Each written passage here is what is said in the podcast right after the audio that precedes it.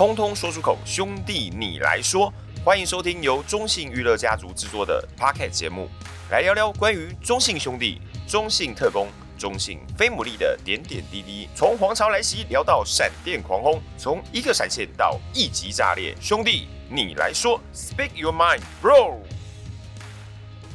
通通说出口，兄弟你来说。欢迎收听由中信娱乐家族所制作的 Podcast 节目。那么今天呢，这一集我想这个人物呢，应该是说他。在前面的几集都是担任主持，他今天呢要来坐上这个受访者的位置了。我们欢迎我们的应援团小白白哥。Hello，繁华好，大家各位听众大家好。今天我跟繁华即将进行了相爱相杀。上次是我，没错没错没错，出来跑了就是要还嘛。上次出来跑了，这次换我还的这样子。对，今天我们换要把白哥呢整个弄到裸体来看一下，就是。你要把我的黑历史都挖出来。你有黑历史吗？哦？这我其实没有涉猎到。哦，不过你要讲也可以。等一下，等一下。应该嗯，可是因为其实我之前也有讲过了，但没关系，随时都可以讲。对啊，OK，、嗯、到底是多黑？我们来渐渐的带大家来剖析一下白哥的这个全貌哈。那先问一下白哥好，因为可能刚刚来，像我也是刚来，那很多的球迷可能这一两年加入的也不太了解到白哥是从什么时候加入兄弟这个大家族的，所以请白哥先帮我们来介绍一下好了。好啊，原则上应该真呃进到。因为我进来的时候是兄弟象嘛，那个时候是这个后援会的志工。对，那那个时候我记得二零一三年，我大概六月七月的时候，然后那时候加入了这个后援会的角色。然后我一加入完之后，兄弟象就解散啦。那所以，所以我妈来讲，我是兄弟象的，应该是当时的最后一个应援团的这个成员吧？对，我记得我记得没错的话，当时，然后。呃，后来就一路的走到了现在啦。其实就如果严格算，因为二零一三嘛，现在二零二三也是差不多就就十年，对，差不多十年。那但是呢，正式进到中信兄弟工作是在二零一六年的时候，对，那个时候二零一六年的二月到三月。那主要也是因为呃，其实我基本上我进到了呃后援会的这个团体，也都是因为大昌的关系，因为最早大昌就是在兄弟象时期，他就是。担任应援团的主要角色嘛，所以原则上在北区的部分都是他在发落这样子。对，那呃，我也是也是因为我我本来也是个球迷嘛，那也是因为我就是呃属于比较热情的球迷，然后可能也会在上面帮忙喊声。那喊声，那因为有时候其实我们也会跟就是如果球迷也会去跟应援团互相熟识这样子。那那时候他看完觉得，哎、你好像。还不错啦，就是有那种，就是有那种带领人家球迷的特质，他就会问，哎、你要不要来这样子？所以那时候其实一开始也是犹豫之间，对，因为你会觉得当球迷其实很自由，对，可是加入应援团又是另外一种感觉。那时候其实有点拉扯了，那后来就觉得说，哎、那球迷当了二三十年了，那不如就试试看吧，对。然后那时候就先加入职工，那到后来呢，这个在到了中信兄弟接手的第三年之后，那那时候因为大昌已经先进来到公司了。对，然后后来他就问我说：“哎，那你要不要来？因为我们公司刚好有一个这个职缺，对，所以那时候我也是当时经过了那个时候主管的面试，然后最后进到这个团体，那不知不觉的就到今年这样子持续下去，这样子。OK，是一个大概十年在从应援团一路过来。那一开始在应援团比较好奇的是，所以一开始就是担任这个算是带动的角色嘛？呃，对。”对，我算是一进来就是在带动的角色，因为就可能是我那时候在当球迷的表现，会让他觉得说，哎，这个男生很活泼，然后呃，在整个的氛围，因为那时候可能在自己的球迷的团队里面，自己也是属于那种，哎，会带着大家说，哎，那大家接着今天一起看完球之后，甚至有时候觉得，哎，那我们就一起去吃个饭吧，或者是那种，就是有一种就是平常在可能。就是可能从以前自己的那种呃生活当中，就是一直都是属于那种很很会把快乐带给大家，而且有时候就是诶、欸，就是大家如果就不开心，或者诶，走吧，我们就一起去放松一下，就是可能那种性格啦，所以才会就是让我在进来这个团队。其实一开始我不是以打鼓为主，那当然我本身就不会吹小号，对，那 那那这是骑手这个部分，也是因为后来就是慢慢进来学，那可能就是先被看到这个特质，所以当时我是先以就是拿麦克风为主，可能是比如说那种量好球的时候，你会。还没有声音的时候，你会跳起来喊“本东本东”的这种吗？哎，这个我倒不会喊，因为我觉得那个有别的区域的人会喊。对.对 对，因为那时候身为球迷群组，那我们那个年代其实呃，在新庄有一个很有名的叫喇叭组，欸、那个聊对对对。那他们，我也想说，今天可不可以聊这个？啊、哇，没有，我觉得那个今天这个什么都能聊，因为其实蛮多。那喇叭组他就是那个时候，他们就是在，因为我当球迷的时候，在因为我们在新庄二楼。对，那希望二楼就是很有名，就是喇叭组。二他们是好像是在二楼的八区，我们是二楼的十区。我当球迷的时候啦，对，那通常都是那一群人有时候会发难。那当然他们。因为他们比较呃激情一点啦，所以有时候当然有时候言语上也会比较稍微激动一点。那有时候可能在讲话的时候会不小心附带的一些，就是人之初性本善在那个文字里面。但是大多数其实是也是有热情，所以很多时候那种都是他们在喊。那我们主要其实都是因为就是我我们在二楼嘛，那。那个带动的大仓他们在一楼，所以他们原来喊什么，我们听到指令，我们就是跟他喊什么这样子比较多。你说二楼是内野上层的那个地方？对对对，对，因为以前都是壁垒分明，而且没有在全主场啊，所以都是我们在假设我们今天兄弟主场我们在一垒，那他们就对手就在三垒的啦啦队这样子。然后你就会你们就会在上层的地方。对对，我们就是我们就是一群球迷就在上层那个据点加油喊声这样。现在上层已经是不一样的。那个、对对，而且现在就是全主场嘛，所以原则上他们就是设计，就是那也都是自己的球迷这样，所以我们现在应援都就是以外野为主。所以这十年走过来，其实我觉得白哥应该也看到不少，就是说从应援方式的一个很大的转变。其实，在十年前，应该我们的应援是走比较，当然就是所谓的传统，那个时候应该还是在传统应援的时候吧？对，那时候就是一样嘛，小号，然后鼓手，然后。呃，就是带动者，然后再加就是骑手，其实很很很像，就是就是因为其实台湾的早期应援是从日式应援来的嘛，所以其实我们大家也都是呃看着日本的职棒，那他们的应援方式，包含那个时候，其实我们早期在在打那个交流赛那种，就是跟日本的那些人，像我记得我职棒四年还看过，我记得好像那时候还跟什么养乐多，还反正就是跟、哦、好久了，对对对，跟很多那种日职球队做交流，然后那时候也有跟我记得我们以前好像也有跟大荣鹰吧，那时候兄弟像跟到，就是他们有做一些音乐上的交流乐，所以你以前我们。在吹的有很多都是日本之棒的歌曲，这样子。对对对对对。那像现在这样子，呃，应该说，呃，每次球赛前，像现在我们的球赛，其实主客场应该都还是应援团是很重要的一个角色，在球队的现场来带动大家的应援。那呃，在你这方面，应援团的沟通跟协调，应该就属于白哥的工作，对吗？呃，对，原则上就是我跟大昌一起负责。那只是说，呃，因为呃，大昌他真的是加入蛮久的啦，所以原则上。他自己本身真的，他我觉得他以前就是一个很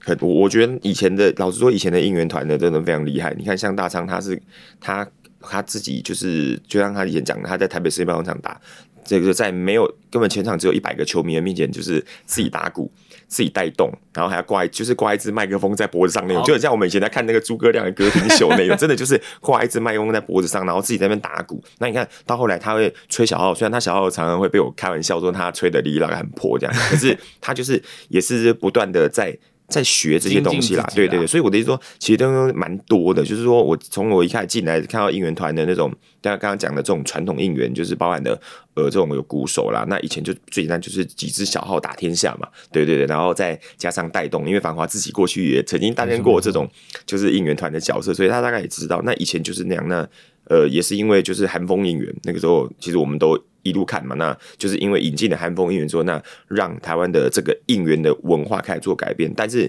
在应援团的沟通协调部分，其实原则上还是没有太大差异，是因为因为基本上第一个是我们还是尽量保留这个传统应援，因为毕竟我觉得那个还是我们的一个蛮重要的特质。就像讲，虽然我们呃有些时候就是球迷可能会开玩笑说，哎，你们就是会吹破音或干嘛的，对。可是其实老实说啦。如果各位，我们其实有去看去日本看棒球，有看日本这方也知道，其实日本的那个小号手，他们真的就是拼了命死命吹，因为对他们而言，他们也可能也没有，呃，他们其实也没有什么扩音设备，他们真的有时候就是真的就是靠一堆小号，然后这样用力吹出来，然后他们其实重点是要把声音吹得很大声，因为他就是让所有球迷听到。那有时候其实。就是因为之前，我记得我们以前也曾经为了吹破音这件事情，在网络上引起很大的讨论。就很多球迷就觉得，就是说啊，你们这样吹破音，你们到底在干嘛？但也有一派球迷就说，我们今天不是来球场听音乐会的。对，我们今天对不是国家音乐。对对对对对，我们其实是来加油。不太一样啦。对对对，所以其实这我刚刚讲，刚刚音乐就是刚我光举小号这块，其实那时候也也会产生一些很有趣的现象。但我刚才讲，因为大仓原上就是他自己本身因为在这边很多年，所以他其实对于这种小号啦，或者是。呃，对于鼓手的部分，他其实比较清楚，他们大概就是一些相关方式。那我的部分，当然我主要是因为这几年我进来，主要是因为我在主场都是以带动为主嘛，所以原来我在客场，那我会去负责，当然就是可能就是协调，就是诶，我们今天可能带动的伙伴可能有几位，那这几位我会帮他们安排，就是哦，你可能在某几局要负责应援，那在应援过程当中也会随时的去假设这个半局结束，你可能随听，他说：“哎、你上个半局呢应援的那个部分，可能哪些地方你可以呃再稍作修正或调整，这就是立即的及时性帮他们去。”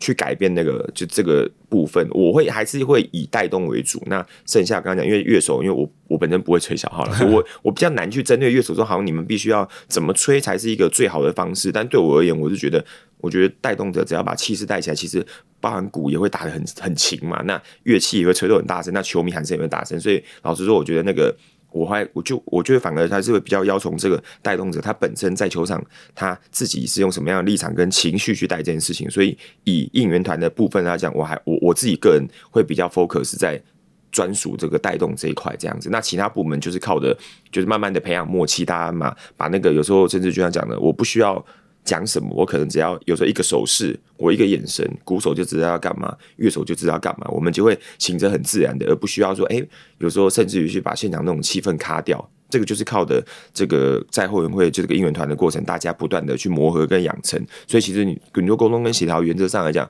我是觉得也没有到很复杂啦，因为说真的。他也没有分太多单位这样子，了解。那前面提到，我觉得这个也是一个大家这几年就蛮好奇的一个点，就是说，呃，我们从传统应援，然后加入了一点韩风的元素，到现在的一个比较像是嗯电子音乐的东西，其实蛮多球迷很喜欢讨论这一块。说真的，就是。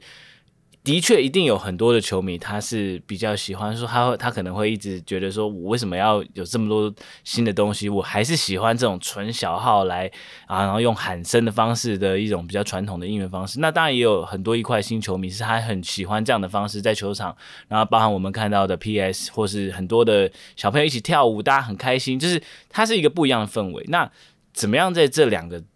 这两种方式去做出一个取舍？白哥有思考过这个问题吗？嗯，因为呃，先先讲一件事情啊，老实说啦，因为我本身也是本职迷，所以其实 对，所以其实一开始真的加入了这个啦啦队这件事情，老实说一开始我我自己是有点不适应，因为我会觉得就是放场上为什么要搞这么复杂？对，但是但是慢慢的，我说真的，时代就是这样不断的演进。那当他不断演进之后，你也会慢慢发现说，哦，原来他也会有他的市场慢慢存在。那说真的，在这个环境工作，最重要的是第一个，你必须尊重市场，对，因为。他就告诉你有需求，如果没有需求，今天就不会那么庞大了。甚至于，就像这次的经典赛讲的，居然经典女孩这么大群的撒出去，那确实也在国际上造成一个很好的和效果嘛。所以我才说，其实我从一开始我这本执迷，觉得到底为什么要这群拉拉队的时候，到后来。因为呃，真香。对，到后来现在真正的，因为我自己慢慢也是，因为我自己以前在从我那时候进来的时候，二零一，其实二零一三年我们那时候有所谓的像样女孩，在兄弟像的时期有像样女孩，然后到后来二零一四年这个中信正式接手成军的这个 Passion Sister 之后呢，那那时候因为看我记得那时候当时 Passion Sister 好像是几个，八个吧，好像是八个吧，那时候其实一开始人数也不多嘛，嗯、那就是我们原上就是分就是呃。可能就是一样，平日可能就是假日，可能甚至就是出几个，那不多。那呃，然后我也因为这个原因，那因为我我本身是带动者嘛，那我就必须哎、要跟 Passion Sisters 有点接触，那慢慢去。呃，了解了这样子的啦啦队的这群女孩，然后慢慢熟悉到后来我进公司之后，那我呢进公司之后，我，我就是 Passion Sisters，因为我们就是有透过经纪公司啊，所以到后来我刚好也是因为我这个职务，那我就刚好跟着他们，就变成是一种呃，就是我我就成为了公司对他们的窗口，那所以才说接下来就是跟着 PS 的这段磨合的过程，那我也是慢慢去了解到说，哎、在球场上有了电子乐，有了啦啦队。有这群就是女孩，那我们要怎么样的去丰富我们的主场的东西？所以后来会一开始设定的方向，就会觉得就是说，呃，那在主场我就是很努力的，我们就是用电子乐这件事情跟女孩做一个好的互动，那做一个好的应援，让现场的气氛保持得很好。但是我们又不希望在客场这样子的这个小号跟这个打鼓的应援是消失的传统音效，所以我们就决定，那我们在客场我们就来执行这件事情。所以后来我觉得这也是一个蛮好的平衡。那呃，当然前阵子因为疫情的关系，所以导致其实不能吹奏小号。那我是觉得蛮可惜的。那阵就变成就是你在主场也听到电音，你到客场也听到电音，是电子音乐，对，你就会觉得 我我我先讲电子乐，我我应该这样讲了。我觉得应援的部分，就是每一个这样电子乐也好，小号也好，都是辅助大家进到这个团体里面要加油的音乐。可是就是说，因为电子乐毕竟它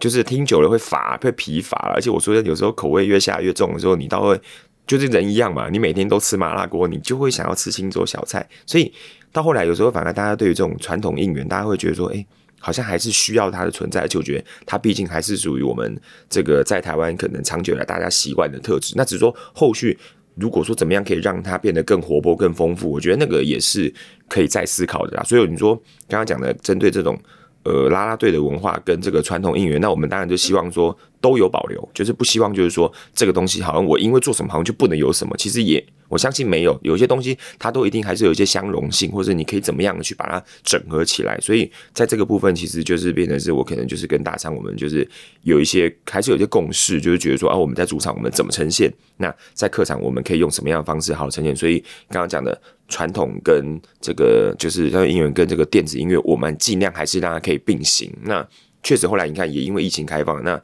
呃过去的。这这这就是我们现在有五队嘛，那我们是一直以来就一直秉持的客场，我们就是如果可以，我们就这样传统应援。那慢慢的，其实像今年的那个味全，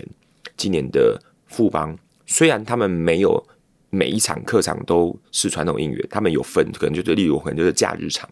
的客场，我就做传统应援，可是大家也觉得那感觉其实是好的，因为这个毕竟是有些人就是像我，我可能真的不是很喜欢电子音乐的人，我就会觉得，诶，在传统应援感受上会让大家有那种热血沸腾啦。所以我觉得，其实我觉得，我觉得也是像看到富邦，或者是像看到魏全他们愿意今年还是花资源跟进，其实我们觉得那。也是一件蛮开心的事情。那当然，可能就像统一跟乐天，可能他们有他们的考量。那我觉得这也没有关系，因为每个球队都有自己的方针呐。只是说，对我们而言，我们希望的是回到传统应援，那去给一些可能过去你没有参与到的球迷朋友，因为有很多球迷就这样讲，因为大家都会办复古日。对，那在复古日突然回头听到说，哎，原来过去的历史或者有一样，现在很多爸爸妈妈不是带第二代进来看球嘛？说哦。原来我的爸爸妈妈以前看球的时候是那样子的环境跟那样东西，那当然言语可能不会，就是 对，可能不会再继续存在。可是我就说那种应援模式，那感觉那也可以让他们感受到说，哦，原来我们的那种历史的严格是这样子一路走下来的。我觉得那也有一点点，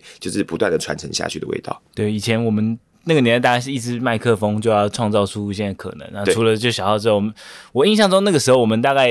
自己都要唱到一些，就是要拿着麦克风唱一些。对对对。现在想起来就是在开卡拉 OK，手指头 卡拉。我我也是，我也是唱过的，对不对？飙歌嘛，对对对，类似。一直安搭，一直一直搭这种东西，哇，当初就是这样子就要唱，然后。现在回想起来，大家可能在电视机前面听，想说：“哇，这个人到底是唱怎样？”对对对。不过不一样的时代啦，说真的，就是哎、欸，回去一看就觉得其实也蛮有趣的。然后真的是有时候电子音乐久了，然后再听到小号，因为我其实这个问题我自己也思考了一下，我觉得真的是很难做出一个取舍，但也不一定要做出取舍。我觉得我们是都可以持续的往前去做。那在呃，传统音乐方面，我们也持续的在精进嘛。那在电子音乐方面，我们也持续的在找到一个更多不同的应援方式，让大家可以加入这样子一个，就是在球场。其实我觉得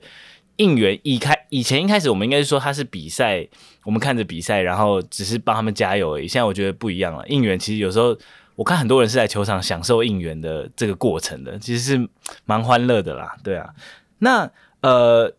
加入了 PS，应该说。应该说很早以前我们就有像像样女孩，然后这样的啦啦队的角色，到现在其实 PS 的角色会越来越吃重。那白哥有没有以前有想象过自己会站在台上跟着大家一起跳舞这个画面吗？那如果如果真的叫我重新的回到了二二零三年，我刚加入，然后说你根本永远不会想到。那那个时候其实，但那时候就像讲，那时候像样女孩，她们也很简单，就是手上拿着家拉拉棒嘛，因为早期就是用拉拉棒，嗯、那大家可能就是。全场用敲打拉拉棒的方式来去带动引导氛围。那后来就是就刚刚讲的，因为那时候引进了韩风应援，那大家开始慢慢的 OK 也把拉拉棒拿掉了，那就变成就是这样讲，用舞蹈的形式来呈现。所以那时候一开始确实也是有大家也是有点不知所措。对，那那那时候所以那时候也蛮幸运的，刚好那时候遇到了那个苏一老师，因为苏老师也算是早期这个蛮算是早期也是。把这个，因为他当时也是在拉米狗那个时代时代嘛，那把这个东西算是拉到高峰的人了。那也很幸运的找到老师，那老师也愿意的来协助我们。所以后来这几年，在这个我觉得整个的应援的大改造跟那种感觉啊，然后因为像老师这样讲，对我而言，我可能只会想的就是说，哦，我今天口号要怎么设计，怎么喊，怎么带。可是老师就会想到，就是哦，你这个口号做出来东西，那我要怎么把这个画面丰富？对，丰富，然后让女孩子在这个画面过程当中，哦，就可以感受得到，哦，原来她就是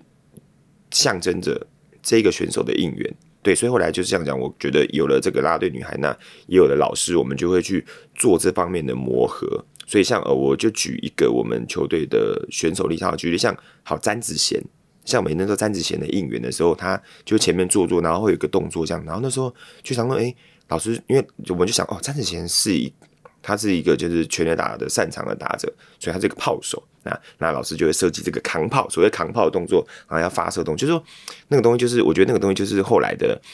透过了这个啦啦队，然后透过了老师的编舞，让这个应援就是像。刚刚繁华讲的，以前只是敲敲加油棒，变成是我可以活化它。但老实说，台湾还是做的太复杂了。就是说，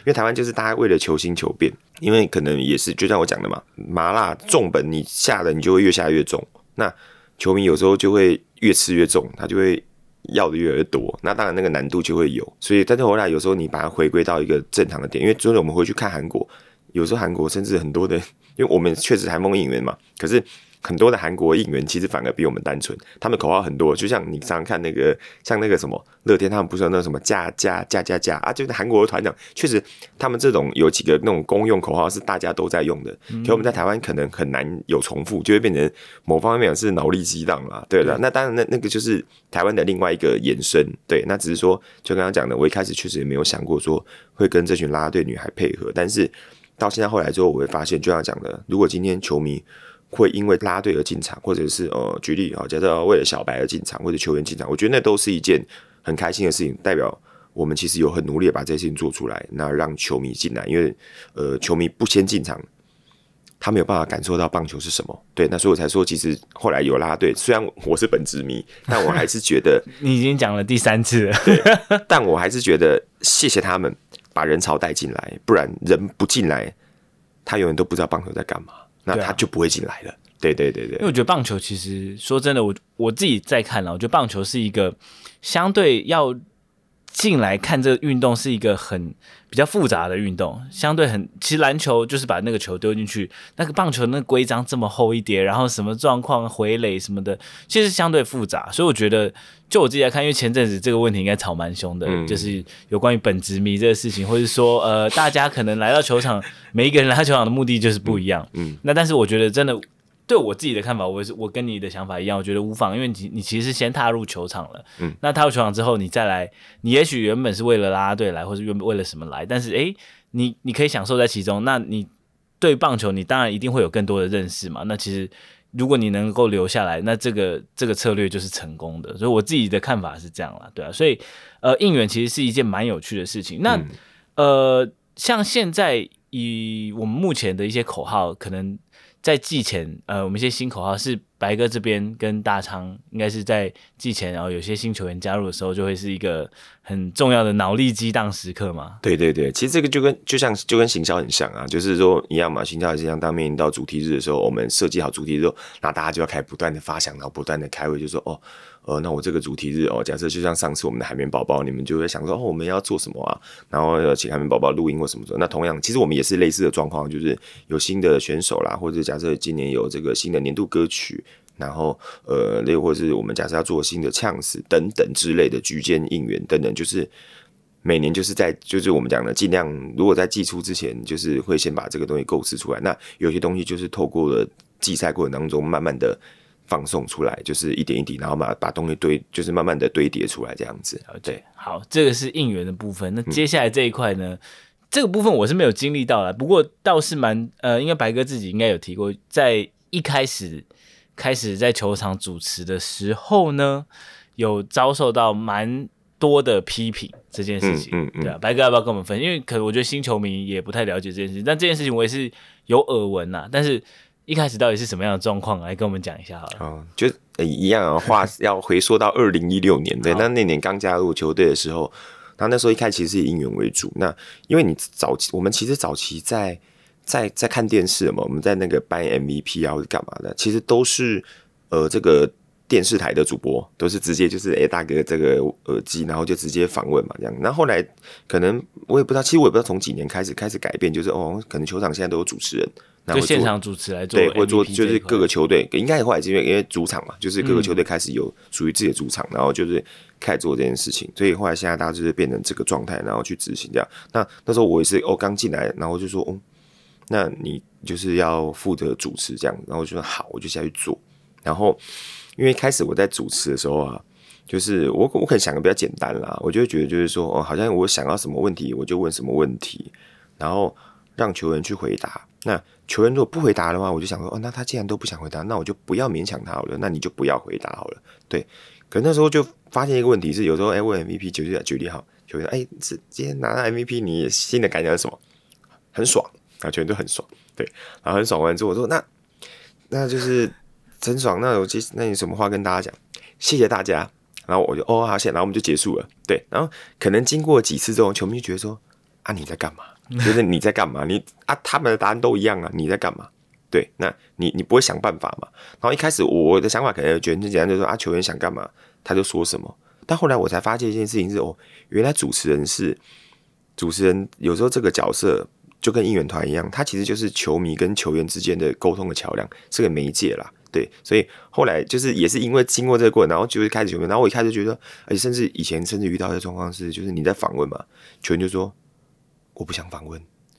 我不想回答，就是他明明他知道他拿 MVP，但他就会直接给你这样的答案，然后你就想说完了，我要怎么办？对，当下你就觉得我我不知道我该怎么办，对，然后因为那时候很菜，对，然后我就就是，所以我就用最快的方式去结束。可是每一次都这样之后，球迷就开始不满了，就觉得说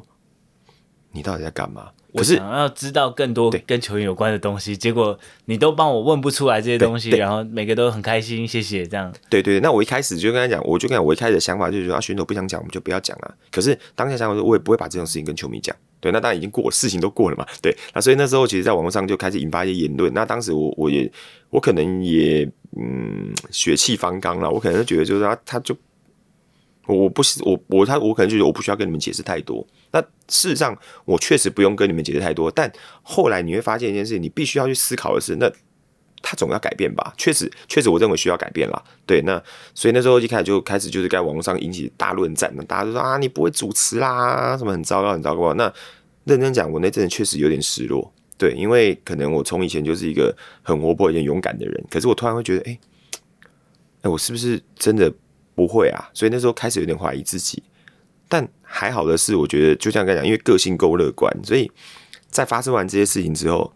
呃，有一阵子其实我我那时候就没有就没有就是有阵我就没有应援。那因为那时候我记得我们跟宝汉还是一个合作关系，嗯、然后就是让宝汉的主持人继续回来主持，然后之后球迷就说哦太好了，啊终于没有看到小白，然后说他只是你还是专心的去做应援吧，你不要做这件事情这样子。对，可是因为刚好那阵子也是因为。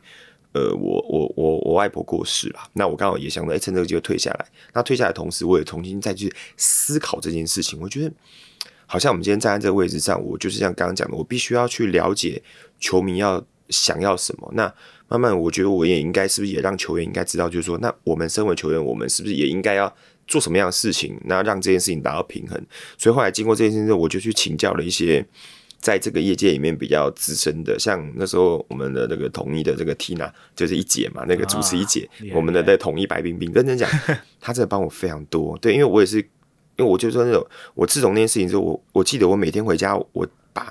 我可能把以前他的访问的 MVP 的影片，我可能从不到二零一几，反正我一路挖出来，我把所有的影片挖出来，挖他们的影片，然后挖了很多主播以前在访问的影片，跟我再回头去看我自己以前访问影片。然后就是那一阵子，然后我回头发现，哇，我在干嘛？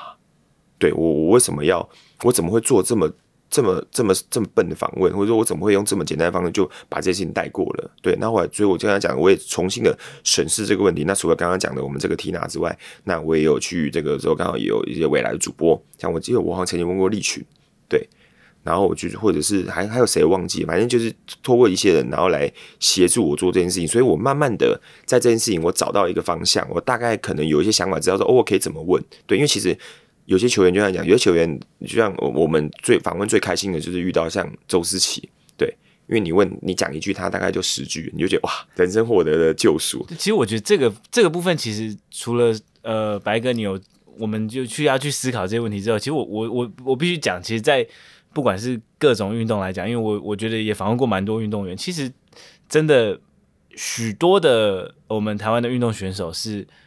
不善于对媒体或是在于大家面前表达他真的的想法的。其实我觉得有时候去看很很微妙的是，呃，可能在 MVP 的赛后访问或是现场的访问，他讲的并没有很多。不过其实私底下在休息室门口，可能跟文字记者的表达其实是蛮多内容的。对，对，其实他有很多想法，他想讲，可是受限于在一个很公开的场合的情况下，是真的讲不出太多的心里的想法。我觉得这是一个蛮常见的状况。所以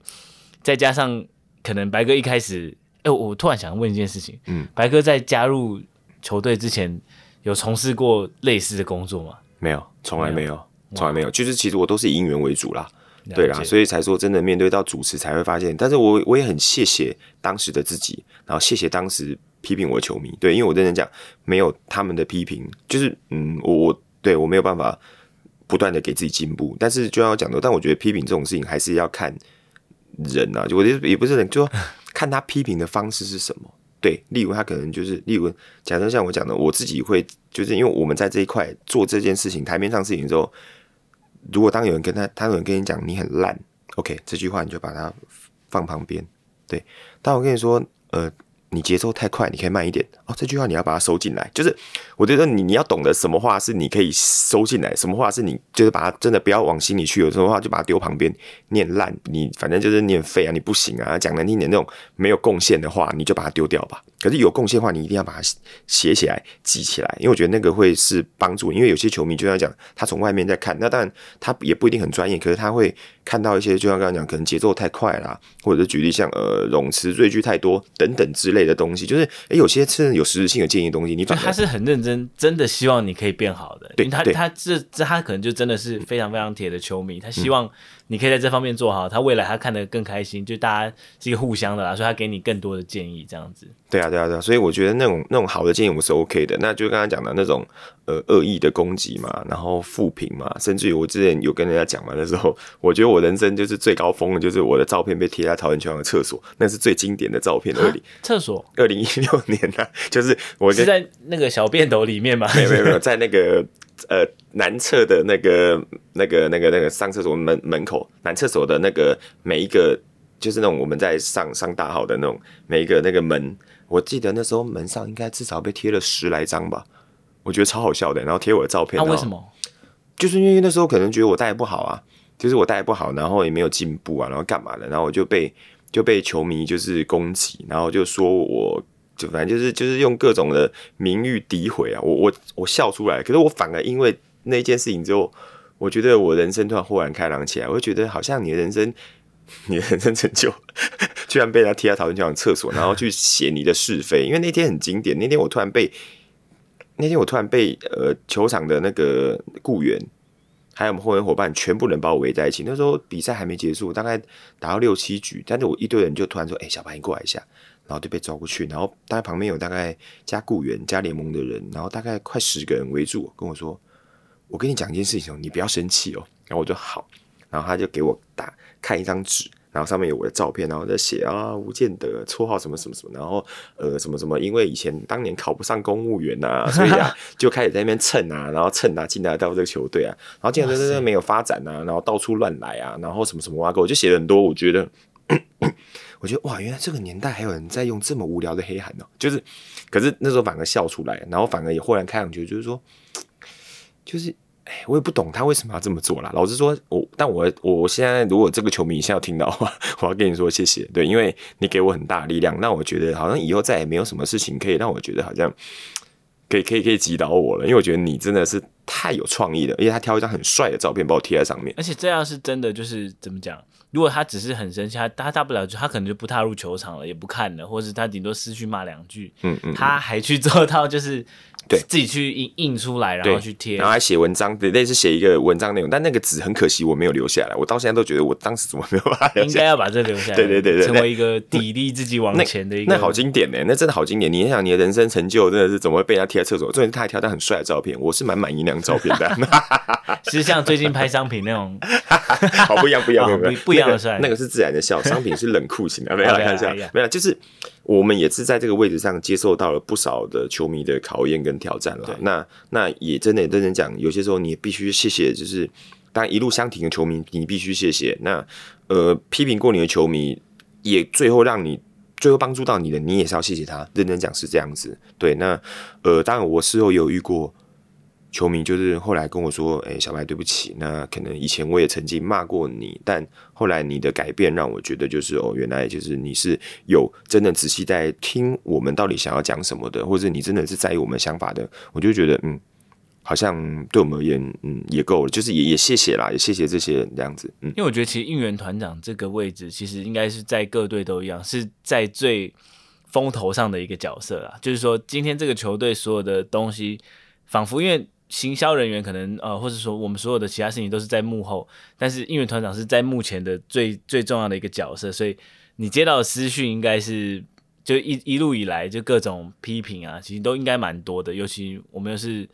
呃讲白一点，就是球迷最多的一个球队，嗯嗯嗯、所以其实大家关爱的这种讯息应该是从来不会少哈。嗯，那你有没有曾经有过就是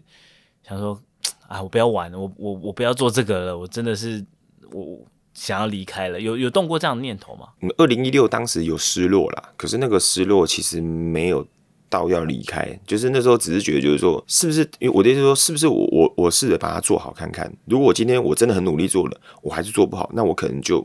就就就就没有什么好说难辞其咎。我觉得那就是。你该怎么样怎么样？可是后来发现，哎、欸，慢慢做，那也好像也做得还不错。之后，接下来一路以来，我好像就没有这种特别的想法。啊，尤其说真的，就是那时候，呃，其实是七年六亚的那 那段人生当中，我更加坚定的是，我一定要跟着球队拿冠军。对，我觉得那个反而心态是很强的，因为你跟球迷一直哭啊，你就一一直陪跟球迷一直一路就是一直打一直输，一直打一直输，一直打一直输，但你就觉得我就是要赢，我就是要赢，我就不信我不会赢。对，所以我后来就是，其实我一直没有。那种想要放弃的念头，就是因为我觉得我们一定要拿到冠军，对啊，所以才说，我常常才会讲说，我真的觉得，嗯，人家讲那七年六亚真的是在孕育我们这两年二连霸的养分啊，对啊，所以我们其实，在心态上也都越来越坚强。那在一起，就是你提到的八七年六亚，这其实是一个跟球迷是一个，应该会创造出一些很一些羁绊，就是感觉跟球迷是一体的感觉。你现在踏入球场，应该其实包含在热区或是。附近的球迷应该很多都是已经很熟悉的，对吗？嗯，我觉得热热区一定，就像热区一定都很熟嘛。那非热区其实，呃，老实说，有些我可能真的没有认识，但是他们都会很亲切的叫你，哎、欸，小白，小白，或者是我们到了客场，其实有很多很热情的球迷都会很主动跟你打招呼。那呃，我我我没有，我说真的，我有时候我可能比较抱歉，是我没有办法一次记这么多人的面孔，说啊，你是谁？你是谁？可是。当人家真的愿意看到你，然后跟你愿意跟你打招呼，或者说觉得说，哎、小白是一个很亲切的人，像甚至于刚刚我其实，我刚刚其实在录 podcast 之前，我在我上来我去二楼买一杯咖啡的时候，然后我一上来之后，然后哎、我就收到一封私讯，然后就有一个球迷就刚刚传讯跟我说，呃，小白最近辛苦了，然后虽然最近球队的战绩不好。对，但是我每次球场看到你还是这么热情在鼓舞大家，那也很辛苦。那刚才看到你，呃，也不好意思跟你打打招呼，想说怕打扰你，那就说，哎，那今天晚上的新装比赛加油哦！我就觉得，哎，其实很多球迷是很暖的，他会看到你，他他不他不打扰你，但是他后来传讯你给你鼓励，就说，尤其在战绩越不好的时候，我们越要就是站在第一线去鼓励球迷啊。所以我觉得，呃，刚刚提到的这些球迷，真的有时候真的就像家人一样，你到球场。他们热情的跟你打招呼，不管他是谁，不管他是每天都看到、每次都看到人，或者是他可能就来过这么一次两次，但他会因为你的应援而喜欢上，就是球队的话，那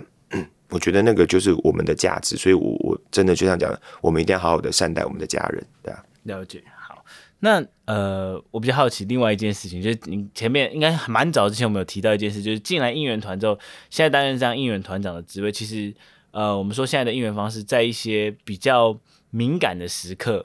比如说啊，触身球啊，或者场上有一些冲突的时候，嗯、当然现在的你可能没有办法说像以前一样比较自由的，就是啊怎样怎样啊，嗯嗯嗯嗯、这个就我就不讲出来了。以前，当然我们我们很早以前看棒球，当然其实是充满了激情与这种呐喊这样。嗯，现在的棒球其实呃，可能跟以前比较不太一样。以现在来讲，遇到这种比较冲突的事件的时候，你的看法会是，就你你自己的观念，你觉得现在你会怎么做？哦，通常就是一样嘛。第第一个就是，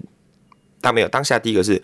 我还是会，就是假设有球迷真的要嘘或干嘛的话，我还是会让大家先稍微释放一下，因为能量该释放还是要释放，因为有时候你不让他们释放，可能更激动。但是就是要切记，像我讲，我觉得嘘就差不多了啦。就大概就是底线的啦，那因为我怕就是那个出口成章，那确实就不好了。所以我觉得大概就是有时候那种球迷就会呜呜呜呜说，那在在呜的时候，你也不可能跟大家说都不准嘘或干嘛的，因为他有时候就是他可能觉得这个判决就是 对我方不公平嘛。对，那我是说我自己就幻想，我当球迷，我可能也会想要呜啊，那只是因为我的位立场不一样。那当然大家可是当大家嘘完的时候呢，我一样嘛，最后反过头来就是。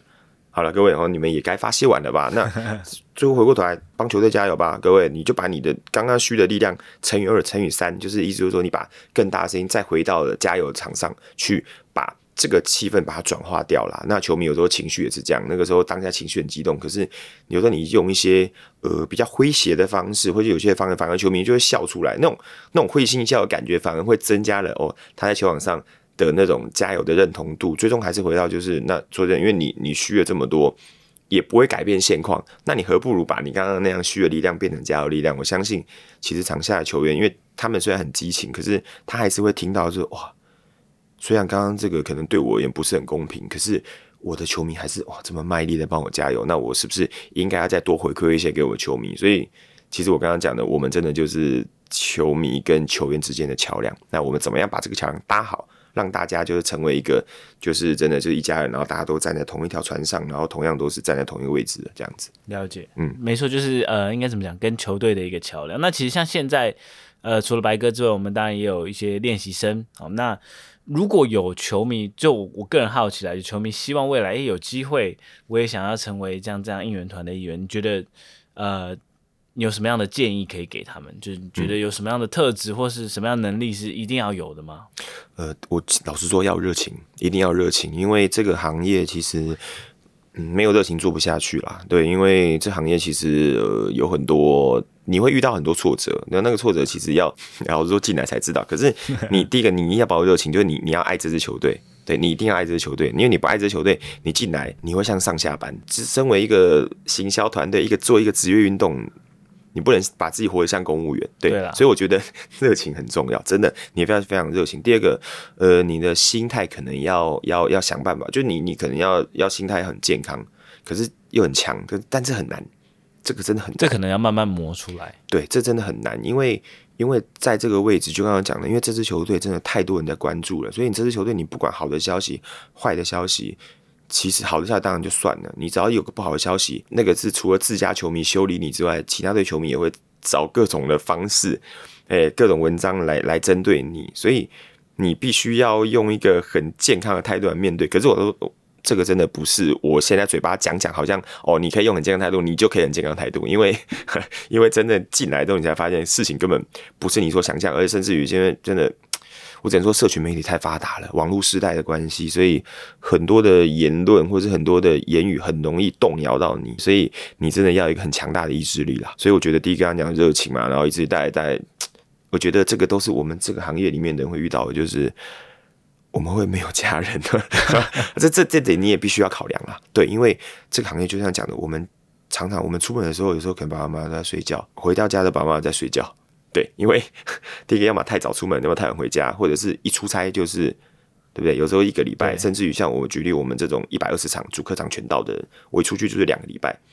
所以家人的支持很重要。对，所以你可能在做这个行业的时候，你家人也必须要支持着你。这倒是真的，因为我我记得我刚来的时候，我我上个月之前来嘛，然后每每来一次，然后一层一层的面试，他就说：“哎，你有有小朋友了？”那家人 OK 吗？的话，我大概被问了很多次。其实我觉得，对，大家都都知道，这就是一个很大的问题，就是职业运动这样的一个工作。其实我像还算还好的。那白哥当然一百二十场都必须要到，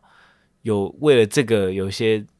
争执过嘛，在跟家人。呃，我觉得我在当应援团志工，在当志工的时候，就是很常跑球场的时候，家人就有骂，就说啊你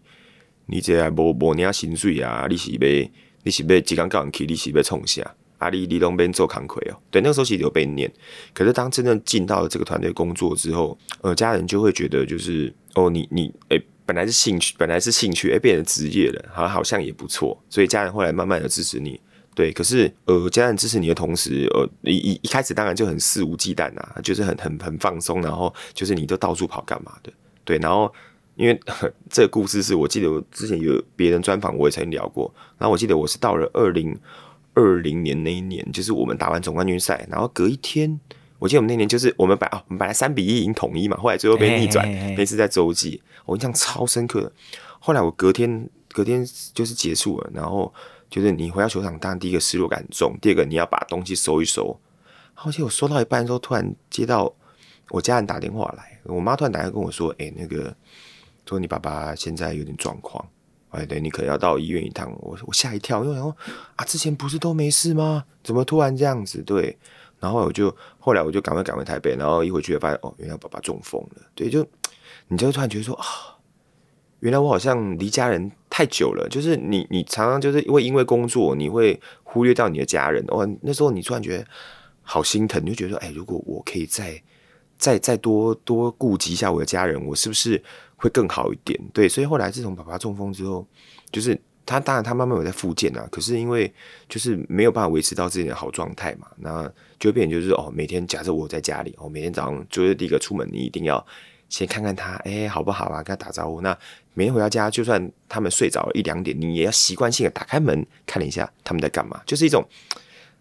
家人。就是然后有时候像回到家，像现在一样回到家，哎，宝宝也是会突然说啊，阿里给那里有影不？当然现在讲话没有那么清楚，对，因为就就中风嘛。可是他还会说阿里给那里有影，或者是哎，跟那有影啊，我我底下电视给你看哦。对，那种啊，你就觉得哇，